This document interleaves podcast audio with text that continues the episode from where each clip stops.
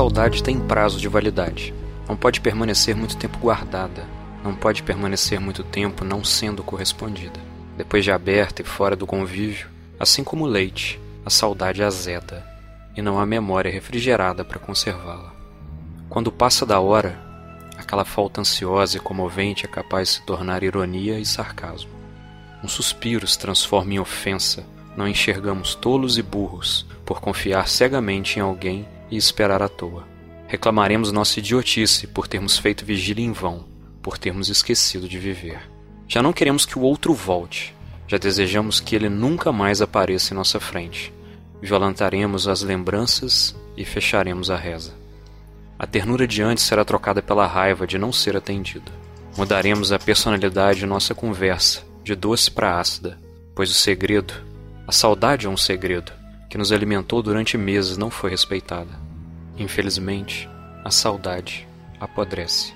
Quando deixamos de pedir a presença para cobrar a ausência, e esse movimento é sutil, Toda a atenção dedicada ao longo de um período começa a ser vista como desperdício. Não aconteceu o retorno das juras, nem o estorno das expectativas.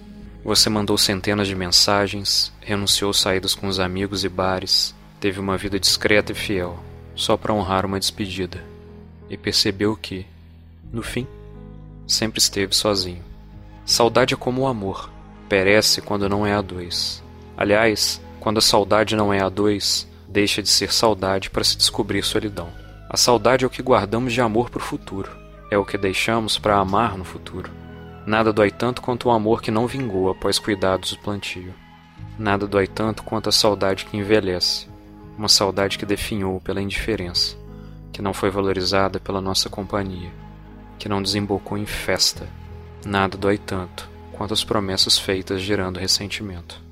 A saudade não é eterna, acaba quando percebemos que o amor era da boca para fora, que a urgência era interesse, que a necessidade era falsa. A saudade é uma esperança de amor. Precisa ser consumida rapidamente, não mais que três meses, senão nos consome e nos estraga.